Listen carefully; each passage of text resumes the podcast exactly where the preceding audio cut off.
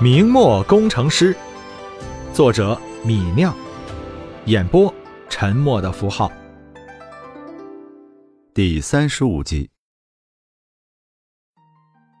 李直放着好好的肥皂产业，不小心经营管理，却又花心思去改良织布机，建立织坊了。要不这李直是胡闹，要么是这李直改进的织布机真的效率很高。如果真是后者，这李直可真是个天才呀！若是如此，自己可要好好的搞好和他的关系，说不定攀附上李直，自己下半生的富贵可就到手了。崔文定心里想了一圈，口头上却轻松的说道：“天津做棉纱棉布批发买卖的，无非就是三家：城西的袁家、城北的费家和城东的董家，我都熟悉。你想和哪家做买卖？”我带你去便是。原来崔相公都认识，那就最好不过了。”李直说道。“哪家大些，给价公道些？价格都差不多，都是随行就市的批发价。要说规模大，那就是城东的董家，他家从北方进棉花贩卖到南方，等男人织好布，他又委托曹军把棉布从南方贩卖到北方，棉布行业上下的买卖全做。”是天津卫最大的棉布商人。那我们去找他吧。崔文定点头答道：“我这便带你去。”崔文定不耽误时间，立即起身，带着李直往城东董家走去。那董家离井边坊也不远，穿过四五个巷子便到了。一到那里，李直便看到董家院子外面一个好大的铺面。里面正摆着各色布匹、棉纱，偌大的铺面里人不多，但有一个伙计正一担一担地搬着棉纱往外运。铺面外面停着几辆马车，显然是拉货用的。一看这架势，就是一个很大的棉布买卖商。崔文定朝店里管事递上名贴，说明了是来议买卖的。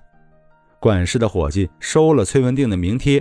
就往里面走去，没过多久，就有一个方脸长须的商人走了出来，正是董家的主人董志义。这是哪阵风把崔相公吹来了？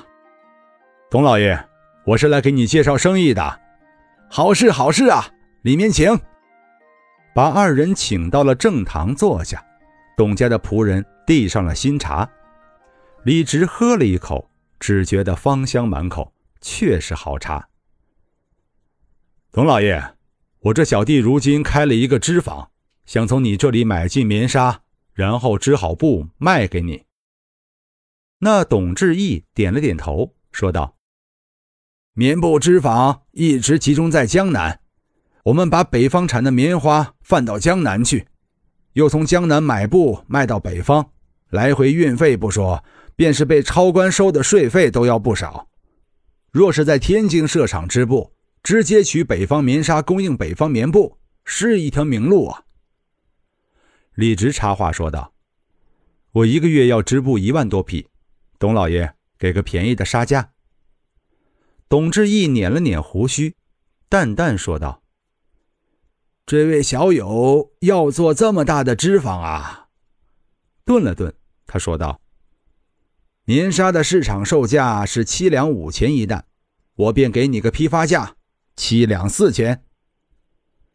李直哪里愿意接受这么高的价格，耐着性子和那董老爷讨价还价，最后议了个折中的价格，七两一担。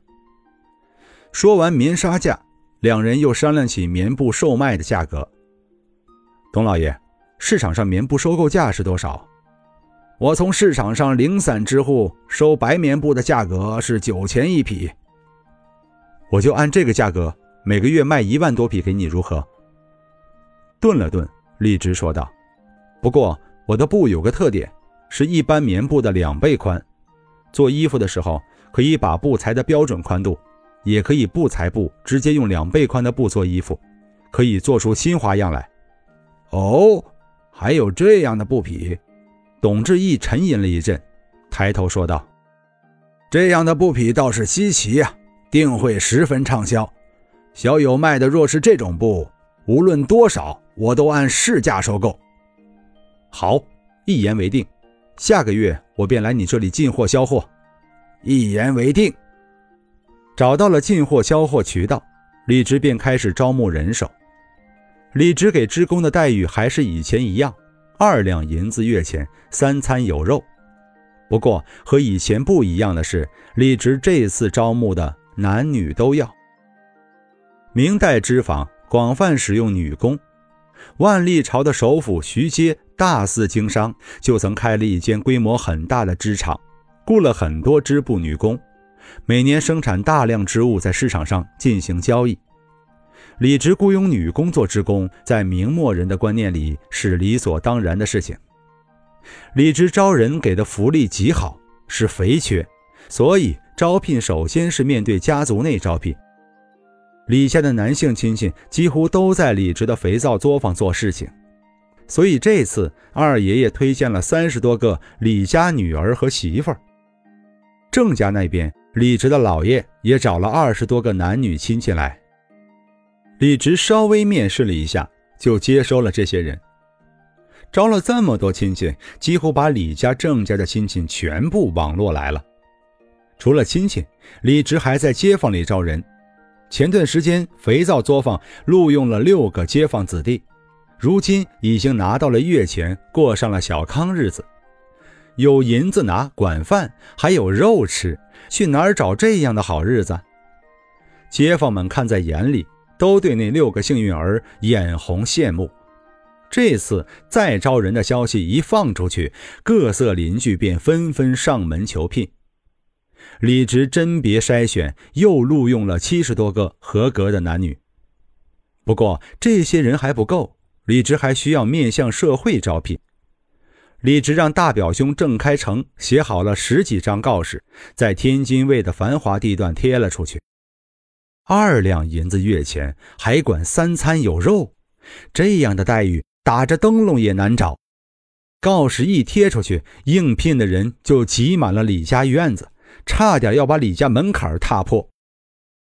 城北四通巷子的顾老二站在李家院子外面，站在等待面试的队伍里，心里十分忐忑。他运气好，认识一个识字的账房先生。所以，李家贴出招聘布告的第一时间，他就从账房先生那里知道了消息，第一时间赶着往城东来了。他本以为自己知道消息这么早，肯定是能被录用上了。不过，等他到了李家院子，他才暗道情况不妙。排在队伍里等待面试的人群已经排到一百多号。想来李直家做织工的人太多了，这年头兵荒马乱，经济萧条，找活计十分困难。穷人家有碗饭吃就不错了，二两银子月钱还三餐有肉，这样的生活听上去有种不真实的感觉。但既然是城东李家招人，这条件必然是真的。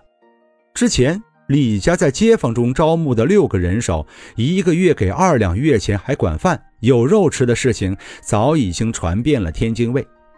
大家都知道李家是难得的好雇主，不光是没活干的穷人来了，就连一些有活计的人也丢了活计来这里应聘。